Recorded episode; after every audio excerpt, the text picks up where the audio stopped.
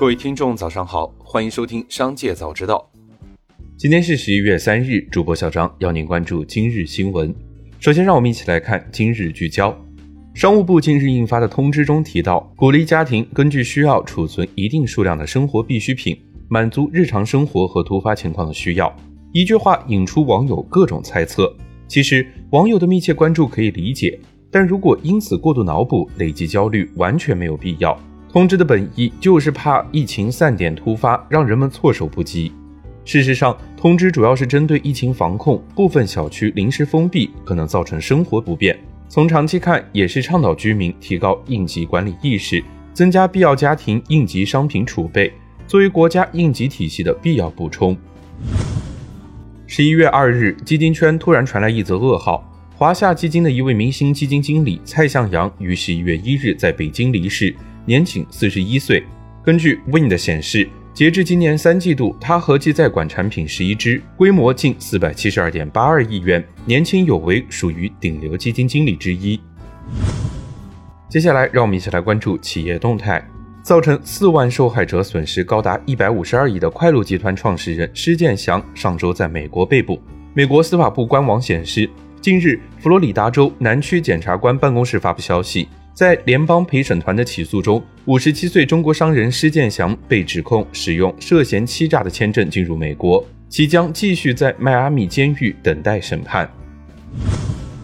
十一月二日，字节跳动 CEO 梁汝波发布内部信，宣布组织架构调整，成立六个业务板块，各板块负责人向他汇报。内部信称，头条、西瓜、搜索、百科以及国内垂直服务业务并入抖音。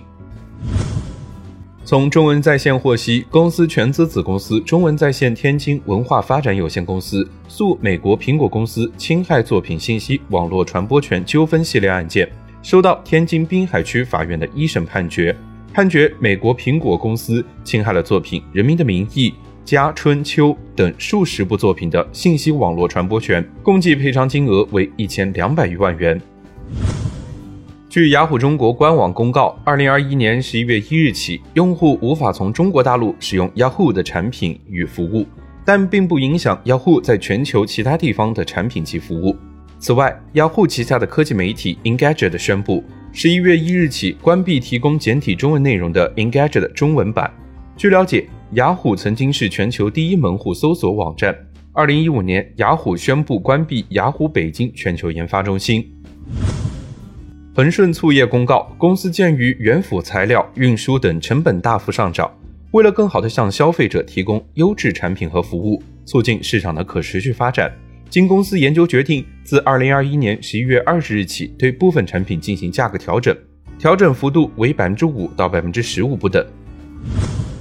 十一月二日午间，抖音崩了，冲上微博热搜。据网友反映，抖音推荐机制出了问题，无法精准推送所感兴趣的内容。同时，有一部分网友表示，抖音出现卡顿情况，无法检索内容。对此消息，抖音方面回复称已经修复。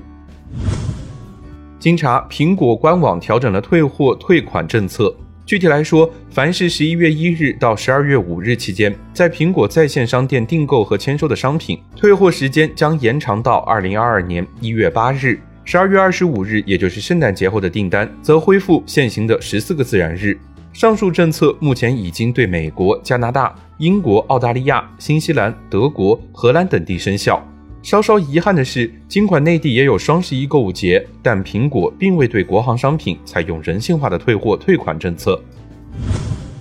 Facebook 联合创始人、现 Meta CEO 马克扎克伯格十一月一日表示，一种新的触摸传感器和一种塑料材料可协同工作，或支持元宇宙的发展。这种可变形塑料皮肤厚度不到三毫米，内含磁性颗粒，可将磁通量变化反馈给 AI 系统。十一月一日，马斯克在社交媒体表示，向其他电动汽车开放特斯拉超级充电站的试验项目已经开始。从官方公告来看，在荷兰的十个超级充电站已经开始试点。通过试点，荷兰非特斯拉电动汽车司机可以通过特斯拉应用程序充电。紧接着，让我们来关注产业消息。韩国亚洲日报报道，一直在中国市场维持稳定销售势头的韩国化妆品企业经营亮起红灯。LG 生活健康第三季度财报显示，化妆品业务销售额同比大幅缩水百分之十点二，旗下品牌后在中国市场销售较上季度百分之十七的增速相比大幅放缓。中国市场上的中低价化妆品竞争日趋激烈。深圳市住建局公开征求意见，通知明确，闲置和低效利用的商业、办公、旅馆、厂房、研发用房、仓库等非居住类存量房屋，可申请改造为保障性租赁住房。改造后的保障性租赁住房面向本市的新市民、青年人等群体出租，租金标准按规定执行，年度租金涨幅不超过百分之五。